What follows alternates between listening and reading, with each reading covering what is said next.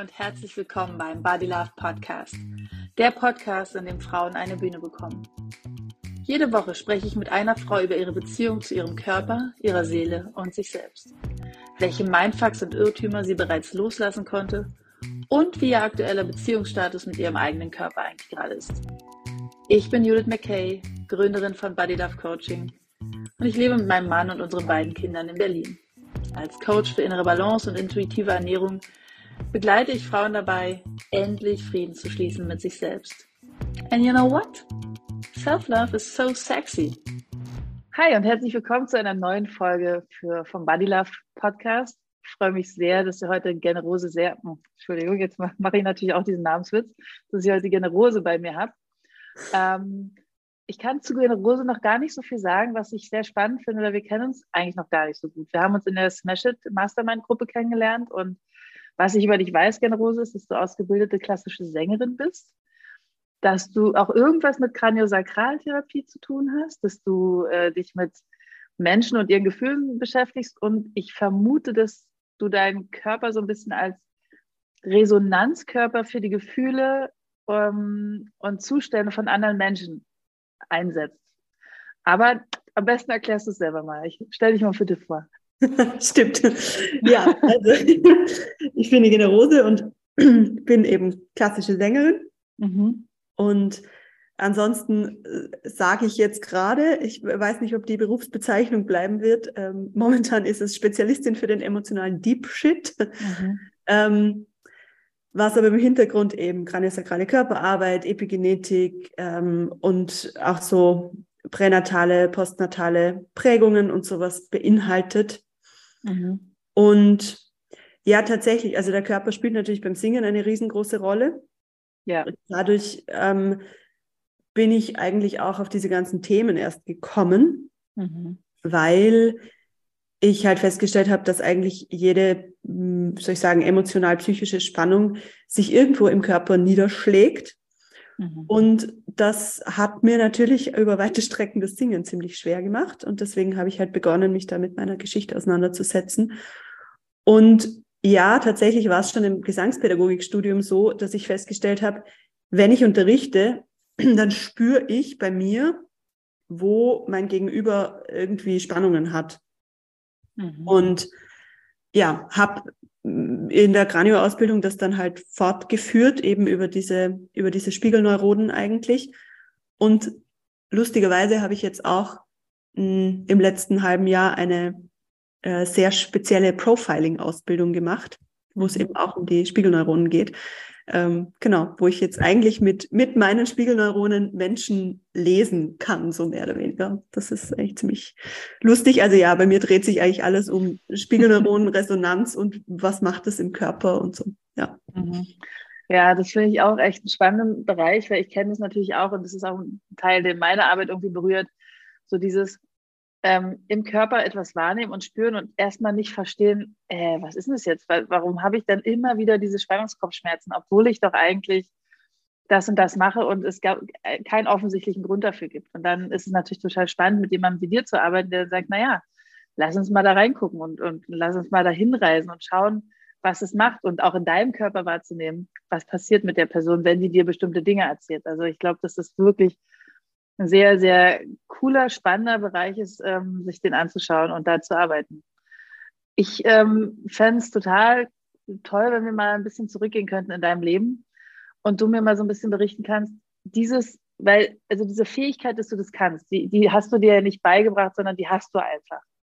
Und ich gehe davon aus, dass du die, also du hast es wahrscheinlich spezialisiert und verfeinert durch bestimmte Ausbildung, aber ich glaube, diese Sensibilität und dieses sehr, sehr empathisch sein. Ich schätze, dass das eine Fähigkeit von dir ist, die du halt einfach hast. Also so würde ich es jetzt erstmal ähm, verstehen.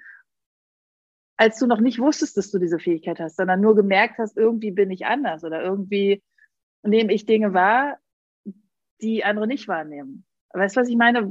Wie ging es dir damit als Kind? Also ich glaube, mir war es nicht wirklich bewusst als Kind. Mhm. Also bewusst, dass ich das hab und kann, ist es mir mh, hm, gar noch nicht so lang.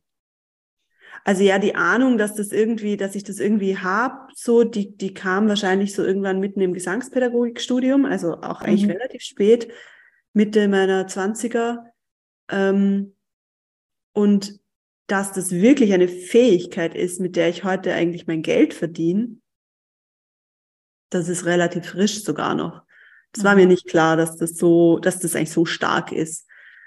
Und ich finde es total spannend, weil ich mir nicht ganz sicher bin, ob das eine Fähigkeit ist, die wir so von Geburt an haben. Also mhm. ein Teil davon schon.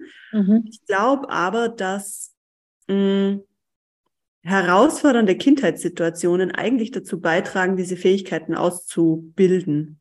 Mhm. Weil mhm. wenn wir ein Umfeld haben, das nicht ähm, das nicht klar lesbar ist, also das nicht, nicht so berechenbar ist, wo wir nicht irgendwie sagen können, ah ja, Papa ist gut drauf, Mama ist schlecht drauf, passt, ich kenne mich aus, sondern wo es irgendwie so ganz viel unter der Oberfläche gibt, was, was vielleicht den Leuten selber nicht bewusst ist, mhm. dann sind wir als Kinder darauf angewiesen, ähm, diese ganzen Spürsensoren auszubilden, um uns in diesem Umfeld zurechtzufinden. Mhm. Und ich glaube, dass das was ist, was bei mir passiert ist, mhm. dass ich halt ähm, ja versucht habe, irgendwie mein Umfeld zu erfassen und auch zu erspüren, wie, wie komme ich zu mehr Verbindung, wie, wie kann das funktionieren. Und Spoiler, in meiner Familie hat's habe ich irgendwie so den Dreh nicht rausgefunden.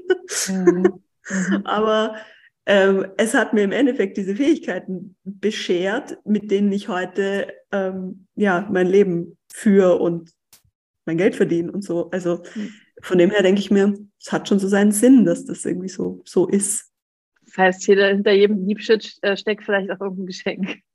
Auf jeden Fall. Also ich sage immer, Deep Shit ist der beste Dünger. Also, mhm. weil ja. das, was du daraus lernst und an Stärke und an Kraft entwickelst, das ist das, was, was du, wo du immer drauf zugreifen kannst. Weil mhm. sowas krasses ähm, muss man halt auch erstmal durchstehen. So, mhm. und damit krass meine ich, es können auch kleine Geschichten sein, die sich einfach für dich ganz krass anfühlen. Mhm. Was ist mit Menschen, die auch sagen, naja, in meiner Kindheit gab es Dinge, die irgendwie nicht schwarz oder weiß waren, wo ich nicht wusste, woran ich jetzt bin. Also ähm, Situationen, die sie erspüren mussten und die trotzdem diese Fähigkeit nicht ausgebildet haben und als erwachsene Frau oder Mann jetzt da sitzen und sagen, ja cool, diese, äh, diese, diese Geschichte hat mir gebracht, dass ich jetzt ähm, sensibler für Sachen bin und dass ich das, diese Fähigkeit habe. Ähm, was denkst du, was die machen können, um trotzdem mit ihr, also ich will so ein bisschen auf den Körper zurück und will so ein bisschen dahin kommen, was können sie tun, damit sie trotzdem wahrnehmen können, was hat diese Vergangenheit, also was hat die in ihnen hinterlassen? Und da, also ich, ich merke, ich drehe mich so ein bisschen im Kreis mit dieser Frage, weil es mir schwerfällt, das auszudrücken. Also wenn jemand ein Symptom in seinem Körper hat und aber nicht diese Sensibilität hat und diese, diese Möglichkeit, das so zu erspüren, was kann der tun, um rauszufinden, was ist es eigentlich? Weil es hängt wahrscheinlich irgendwie mit der Vergangenheit zurück, entweder mit der eigenen oder sogar vielleicht mit der Vergangenheit einer Generation davor oder noch davor. Kannst, kannst du so ein bisschen erahnen, was ich dich frage? Ja, ja, ja, ja, ja. Ähm, also mein Nummer eins Tipp ist für sowas immer sich Unterstützung holen, weil wenn ich in irgendeinem Thema drin stecke, dann habe ich einfach den Blick von außen nicht. Also es geht mhm. mir selber genauso, wenn ich mhm. irgendein Thema habe, wo ich merke, irgendwie komme ich da nicht weiter, mhm dann hole ich mir Unterstützung. Ich lasse mich begleiten von jemandem, der oder die ähm, ja mich einfach dazu begleitet, mit meinem Körper in Kontakt zu kommen. Mhm. Und ich glaube, es ist Übungssache, weil unser Körper erzählt immer Geschichten, mhm. immer, immer, immer. Also jedes Symptom ist im Endeffekt eine Geschichte. Nur ist halt die Frage, verstehe ich die Sprache meines Körpers? Und das ist tatsächlich wie wenn ich eine fremde Sprache lerne. Am Anfang verstehe ich Hallo und Tschüss. Mhm. Und irgendwann bin ich halt auf dem Punkt, wo ich mir, da, wo ich, wo ich merke, so, ah ja, cool. Ah, jetzt kann ich es irgendwie schon differenzierter wahrnehmen. Ah, okay, der hat auf die Situation reagiert. Ah, und damit, re ah, aha, okay, auf die Emotion reagiert er so. Und mhm. dann kriege ich irgendwann ein Gefühl dafür, was, was da eigentlich passiert, worauf ich reagiere. Und wenn ich das mhm. gecheckt habe, kann ich wieder schauen, woher kenne ich diese ganzen Situationen. Mhm. Und dann, also für mich ist es immer wie so, ein, wie so ein Puzzle, das sich dann irgendwann zusammensetzt. Am Anfang ist es wie so ein Tausender-Puzzle, das irgendwie verstreut ist in alle Himmelsrichtungen und mhm. im Laufe der Zeit merkst du, ah, okay, das ist das ganze Bild, dann hast du mal den Rand zusammengesetzt und irgendwann macht's Klick und du hast das Gefühl, so, jetzt habe ich es verstanden. Also ja, ich, ich meine, generell gibt es natürlich tausend Übungen, wo ich, wo ich auch schauen kann, okay, wie, wie fühlt sich was an, dass ich einfach mal nur da sitze und, und in mich reinfühle und, und mal schaue, was, was kommen da für Gedanken, was kommen da für Emotionen zum Vorschein, mhm. verändert sich dadurch was in meinem Körper. So, das sind alles Dinge, die ich natürlich tun kann. Mhm. Aber meistens will ja unser Kopf wissen, was los ist. Das, so. Genau. Wir wollen verstehen, was passiert denn da eigentlich mit mir? Warum habe ich jetzt dieses Symptom immer wieder? Das geht mir total auf die Nerven. Ich will einfach nur, dass es weg ist. Das ist ja in der Regel erstmal die normale menschliche Reaktion auf sowas. Genau. Ähm, und ich sage auch immer, Bo äh, Gefühle sind Botschafter der Seele. Ähm, das, äh, für manche, die, die nicht so viel mit ähm, Spiritualität am Hut haben, und das habe ich auch gar nicht so doll, ähm, ist es oft so ein, ja, okay, Gefühle sind Botschafter der Seele. Äh, und was soll das jetzt? Aber schlussendlich ist es halt so. Es ist einfach, wenn wir verstehen, warum dieses Gefühl immer wieder kommt und dass es uns tatsächlich irgendwas sagen will. Und wenn es es dann gesagt hat, dann, dann löst es sich auch tatsächlich auf. Also das ist eine Erfahrung, die ich gemacht habe, die du sicher gemacht hast, die, die wir mit unseren Klientinnen gemacht haben. Und es ist eigentlich total geil, dass das möglich ist. Also das, wie du gerade sagst, wenn man die Sprache irgendwann anfängt zu verstehen, dann kann man sagen, okay, cool, ich äh, lasse mich drauf ein. Ich will immer wieder alles, was kommt, neu verstehen.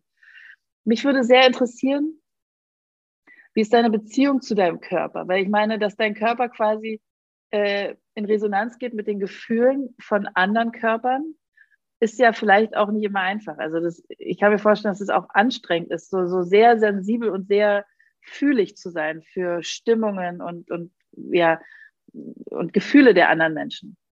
Ähm, kannst du das abgrenzen? Das ist also die eine Frage. Und wie ist deine Beziehung zu dir? Trotz oder mit dieser, mit dieser Fähigkeit?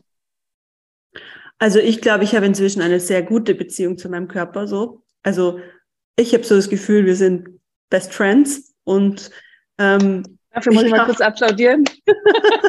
Sehr schön. Also ich gehe generell davon aus, immer, egal was mein Körper tut. Natürlich bin ich manchmal krantig und natürlich denke ich mir, Alter, was machst du jetzt schon wieder? Mhm. Aber im Endeffekt, ganz tief drin gehe ich immer davon aus, dass mein Körper mich unterstützt und dass, ähm, also dass wir ein Team sind. Mhm. Und ich mache es tatsächlich ganz oft so, dass ich, und nämlich wirklich, ich spreche mit meinem Körper, wenn ich merke, der sendet mir das Signal, hey, es ist gerade zu viel, schraub mal runter, dann verhandle ich mit ihm. Mhm. Dann sage ich, du, pass auf, okay, ich habe es gehört, ich verstehe es. Ähm, ich, es geht jetzt gerade nicht, weil ich habe jetzt noch das und das und das und ich weiß schon, wenn es wirklich hart auf hart kommt, ich könnte das und das und das absagen, aber können wir den Deal machen, dass wir das jetzt noch durchziehen und dann kriegst du zwei Tage Pause. Und dann schaue ich, wie fühlt sich's an? Okay, drei. Mhm. So, also das ist wirklich wie so, wie so eine Verhandlung zwischen zwei Menschen, mhm. ähm, wo ich mit meinem Körper einfach ins Gespräch gehe und schaue, wie, wie schaffen wir das, was ich gerade will und das, was er gerade braucht, gemeinsam auf den Nenner zu bringen. Ja. Das, ähm, ja, also damit habe ich die besten Erfahrungen gemacht, weil damit habe ich bisher echt äh, kaum irgendwie je wichtige Dinge wirklich sausen lassen müssen, weil ich es halt rechtzeitig gecheckt und gespürt habe. Ja, mega cool. Also das ist, das ist mal so die eine Sache. Und die andere Sache ist, ähm, jein, also solange ich noch nicht, noch nicht diese, dieses Bewusstsein über diese Fähigkeiten hatte, war es tatsächlich schwieriger, weil ich einfach ständig irgendwas gespürt habe und ständig irgendwo eine Info hatte und immer geglaubt habe, das bin ich also ich habe das halt einfach immer verwechselt und habe und hab nicht gecheckt, dass, dass ich da jetzt gerade was von wem anderen spüre. Und da war es aber auch so, je mehr ich mich selber kennengelernt habe und je mehr ich mich, ich nenne es immer bewohnt habe, also je mehr ich bei mir zu Hause bin und wirklich jede Ecke kenne, umso schneller spüre ich natürlich, wenn da irgendwas kommt, was jetzt gerade da nicht dazugehört. Und sobald ich das aber differenzieren kann, kann ich es auch draußen lassen. Also dann ist es überhaupt kein Problem mehr.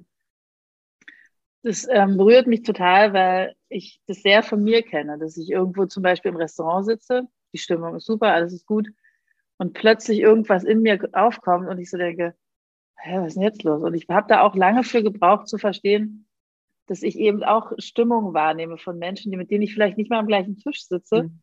sondern die irgendwie nur in der Nähe sein müssen und die irgendwie eben auch eine Form von Schwingung haben. Ich habe das lange nicht kapiert, dass Menschen Schwingungen haben und dass, es, dass Menschen eben mehr sind als nur ihr Körper und, und ihr Gesagtes und so, ne? sondern dass, dass da eben irgendwie was, was nicht Greifbares ist. Und dass, dass es eben andere Menschen gibt, die das irgendwie annehmen und die diese Schwingung bekommen und dann in ein Gefühl gehen, was eben unter anderem so ist, dass du erstmal gar nicht kapierst, was ist denn da los mit dir. Und insofern finde ich das sehr berührend, wie gut du das in Worte packen kannst, ähm, weil ich das auch lange nicht verstanden habe und weil das äh, total wichtig ist, das auch, auch das irgendwie in die Welt zu geben und zu sagen, es gibt Menschen, die, ich weiß nicht mal, was für ein Wort dafür gut ist, die besonders empathisch sind oder die sehr sensibel sind. Ich, ich habe dafür kein Wort gefunden bisher.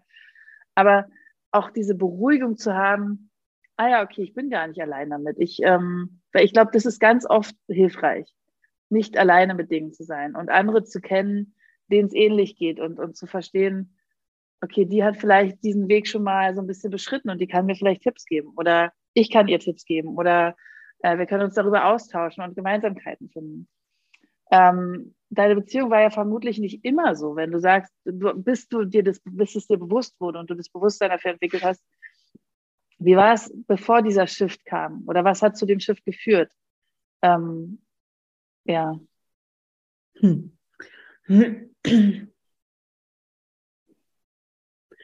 Also bevor es so war, hatte ich einfach, also ich habe so ein lebenlanges Gefühl in mir, komisch zu sein. Mhm. Also es wurde mir auch immer gespiegelt, so ganz oft. Und gab so eine Schlüsselsituation, an die erinnere ich mich noch immer. Da war also erstens war ich ein sehr wirklich ein bisschen ein seltsames Kind. Ich habe zum Beispiel Kellerasseln studiert und so. Also ich habe keine Ahnung Nachmittage verbracht, damit irgendwie Steine umzudrehen und Kellerasseln zu beobachten und zu schauen, wie die leben und Kinder kriegen und sowas. Ja, also finde ich aber also ich finde es total süß und irgendwie meditativ und denke so, oh, wie toll, dass du so, so sehr in dieser Situation sein konntest. Ne? Ja, das war irgendwie spannend und ich, und ich weiß noch, da habe ich halt irgendwann, habe ich diesen so, so großen Eiskartons, habe ich die gesammelt und habe die dann in die Schule mitgenommen. Das war, das war in der, in der Grundschule noch. Und habe halt so einen Kellerassel-Vortrag gehalten quasi und habe denen das gezeigt und so weiter. Oh Gott, wie süß ist das denn? ja, also es war echt irgendwie, ja, das ist noch so wirklich, wirklich noch so Bilder vor Augen. Und es war an dem Tag, dass wir erfahren haben, dass der Vater von meinem, von einem Klassenkollegen, mit dem ich irgendwie, also in den war ich so ein bisschen verliebt, und der ist am Tag davor gestorben. Und ich, ich weiß noch, ich habe die ganze Zeit in diesem Vortrag, ich habe ich hab geheult und, ähm, und ich war die Einzige.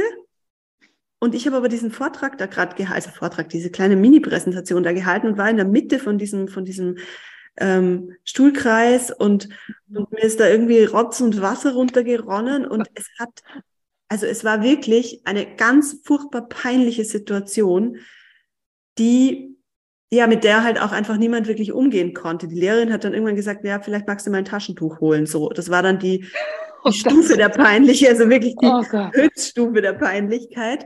Mhm. Und an solche Dinge erinnere ich mich noch, dass ich halt einfach eben, dass, dass mich dann so Emotionen plötzlich überschwemmt haben die ich nicht zuordnen konnte. Und ich wusste gar nicht, warum ich da so furchtbar traurig bin, weil ich meine, es war nicht mein Papa, der gestorben ist. Und ich kannte den ja nicht mal. Mhm. So, also, und das war, also das war so für mich so eine, so eine Schlüsselsituation, die ich einfach erst Jahre später irgendwann einordnen konnte, wo ich einfach gemerkt habe, da hat einfach irgendwas angedockt in mir und das ist halt dann rausgekommen. Mhm. Und ich glaube, dass es in meinem Leben ganz, ganz viele solcher Situationen gab ähm, und ich einfach immer das Gefühl hatte, ich bin seltsam. So, mhm. mit mir stimmt irgendwas nicht. Ich bin so die, ich bin die komische, ich bin ein bisschen der Freak, so. Mhm. Ich bin anders als die anderen, nicht, nicht normal, ich schwimme nicht mit der Masse. Genau. Mhm. Und mh, hm, ja, es war dann, ja, also das ging eigentlich einher mit diesem ganzen, mit diesem ganzen Sing-Prozess und allem. Also, wo ich dann gemerkt habe, es gibt mehr Menschen, die auch so ein bisschen komisch ticken. Und wir haben uns dann irgendwie zusammengeschlossen und haben dann irgendwie in der Band gespielt. Und auf einmal war so dieses Gefühl von, okay, ich bin nicht mehr der einzige Freak, ich bin nicht mehr der einzige Komische hier. Und mhm. Das hat sich dann irgendwie so fortgezogen, halt so durch diese ganze Künstler, Künstlerlaufbahn, so mehr oder weniger, weil ich halt natürlich auch, auch, äh, keine Ahnung, zehn, zwölf Jahre habe ich in dem Bereich halt wirklich viel gearbeitet auch. Mhm. Und da waren halt einfach alle ein bisschen komisch. Da haben halt alle ein bisschen einen irgendwie, sag ich mal in Anführungszeichen, nett gemeint, an der Klatsche. Mhm. So. Und du hast halt wirklich lauter, hochsensible Künstlermenschen. Mhm. Und da habe ich halt irgendwie eben so dieses Phänomen von, ich bin nicht allein damit. Mhm. Und aus dem heraus und aus dieser Beschäftigung heraus damit und dann auch eben mit diesem ganzen Wissen, das ich dann hatte über, über die Kraniosakralausbildung und meine psychologischen Studien, die ich da im Hintergrund und was weiß ich was gemacht habe, ist mir einfach klar geworden, was da passiert und was da, was da so, ja, was da in mir vorgeht. Und ich konnte es dann erklären.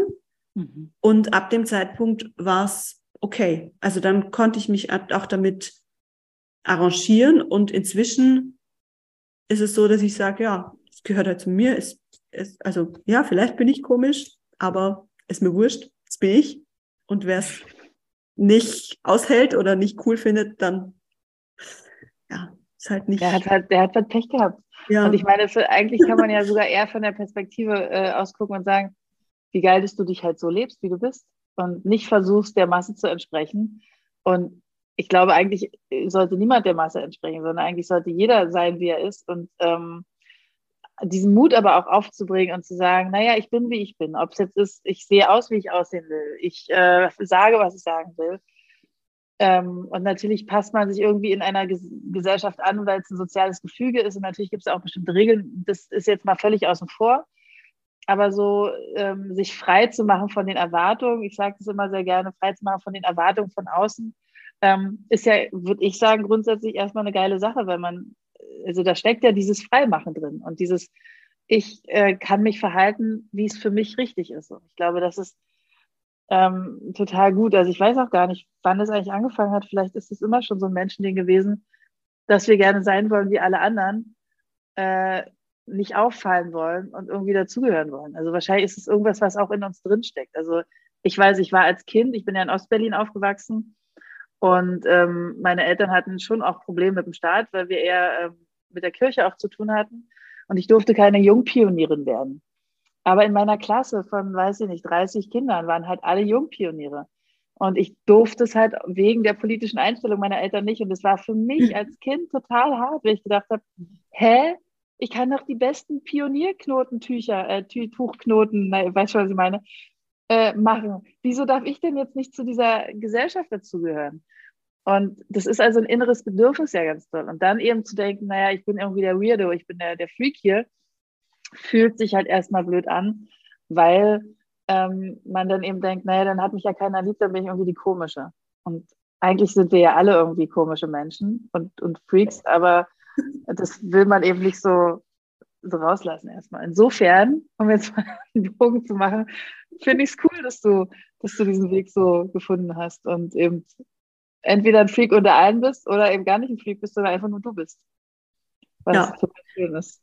Also inzwischen, ich, ich merke, ich arbeite ja relativ viel mit Menschen, die sich genauso fühlen und die, die auch so Gesellschaftsmuster hinterfragen und einfach irgendwie so das Gefühl haben, hey, irgendwas stimmt doch hier nicht. Das muss doch irgendwie anders möglich sein. Es kann doch nicht der Weisheit letzter Schluss sein, irgendwie, so wie wir jetzt gerade hier auf dieser Erde das Leben verbringen und ja. in alle möglichen Richtungen. Also das, das ist ja, das kannst du ja mit Nachhaltigkeit, mit mit ähm, wie auch immer wir untereinander miteinander umgehen und was weiß ich. Also gibt es ja ganz viele verschiedene Ausprägungen, wo wir ja. sagen können, ja, irgendwie, da hat's doch was. Und mhm da merke ich, dass mir das heute total zugute kommt, dass ich, ähm, dass ich so diesen, diesen anders Stempel hatte und oh, vielleicht auch immer noch habe, ähm, weil ich voll verstehen kann, wie die Menschen sich fühlen. Mhm. Und ich habe irgendwann mal den Satz gelesen, so, beziehungsweise es, es, mir ist es ganz oft gesagt worden, dass so die wirklich, also die Menschen, die wirklich was verändert haben, die so riesengroße Erfindungen gemacht haben und die also wo heute so unser Weltbild drauf fußt eigentlich, die sind allesamt mal irgendwann als irre erklärt worden. Ne? Wo ja. ich mir denke so, okay, passt. Das, die Challenge accepted. Dafür ja. gehe ich. Ja. so. ja. das stimmt, da hast du total recht. Also ähm, der erste, der mir halt einfällt, ist Steve Jobs. Wenn man seine äh, Bio Biografie liest, dann sieht man auch, okay, der war, war jetzt auch nicht einer, der in der Masse mitgeschwommen ist. Und ich glaube, ja, du hast total recht. Die meisten Leute, die irgendwie ähm, mittlerweile auf positive, also die, die es hören, sehen jetzt nicht, dass ich gerade Gänsefüße in die Luft mache, äh, positive Weise hervorstechen oder auch in eine andere Richtung, ähm, sind erstmal irgendwie als Kind welche gewesen, die gedacht haben, hm, komisch, ich bin ja irgendwie anders und es fühlt sich blöd an. Und ähm, das mag ich jetzt irgendwie gar nicht so richtig. Ähm, wofür bist du deinem Körper so richtig dankbar? Hm dafür, dass er unglaublich robust ist. Der ist einfach so gut. Der hält so viel aus. Der kann, ja, gleichzeitig ist er irgendwie so offen und, und also eben dafür, dass, dass ich das alles da spüren kann in, in meinem Körper und der aber gleichzeitig super, super leistungsfähig und robust und ähm, ja, auch, also ich, ich muss auch sagen, ich finde mich ja auch ganz schön. So, natürlich, ich habe so wie jede Frau so ein bisschen hier und nie und da und die und so. Aber wenn ich mir so, also wenn ich mich so hinstelle vor ein Spiegel, denke ich mir schon echt oft so, eigentlich danke. Mhm. Danke für diesen Körper. So, es ist wirklich was, was ich mir immer wieder denke. Mega schöne, ähm, quasi schon fast Schlussworte. ähm, weil das natürlich ein Thema ist, was ganz viel in meiner Arbeit besprochen wird, so dieses, ah, ich würde mich ja vielleicht auch gerne trauen zu sagen, ich finde mich ganz schön, aber nee, ich traue mich das nicht oder ich sage das nicht, weil ich entspreche ja gar nicht dem, ähm, wie es mir in meiner ganzen Kindheit und Jugend in Zeitschriften und Fernsehsendungen und überhaupt beigebracht wurde. Und ähm, insofern feiere ich das sehr und liebe das sehr, dass du sagst, ich finde mich schön. Und ja, ich habe dies und das.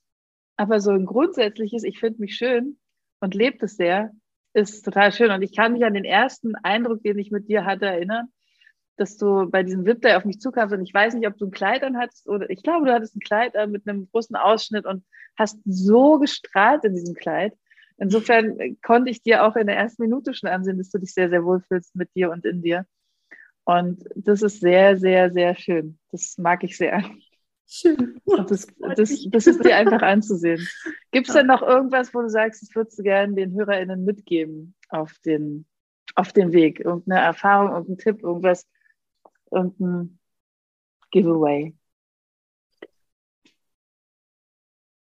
Ah, ich glaube, das Wichtigste ist echt so, wenn ich mit irgendwas unzufrieden bin, ich kann es immer verändern. Also ich habe immer die Wahl. Mhm und tricky ist nur manchmal, dass ich eine Idee habe, was ich verändern müsste.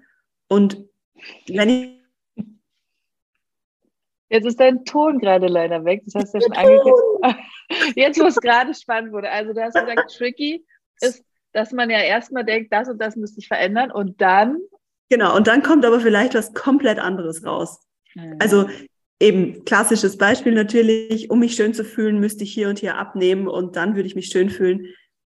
Vielleicht ist das nicht die Lösung, sondern vielleicht geht es darum, ähm, sich mal von innen heraus einfach schön zu finden und dann entweder formt sich der Körper entsprechend dieser Schönheit oder ich bin dann sowieso zufrieden mit dem, wie es ist.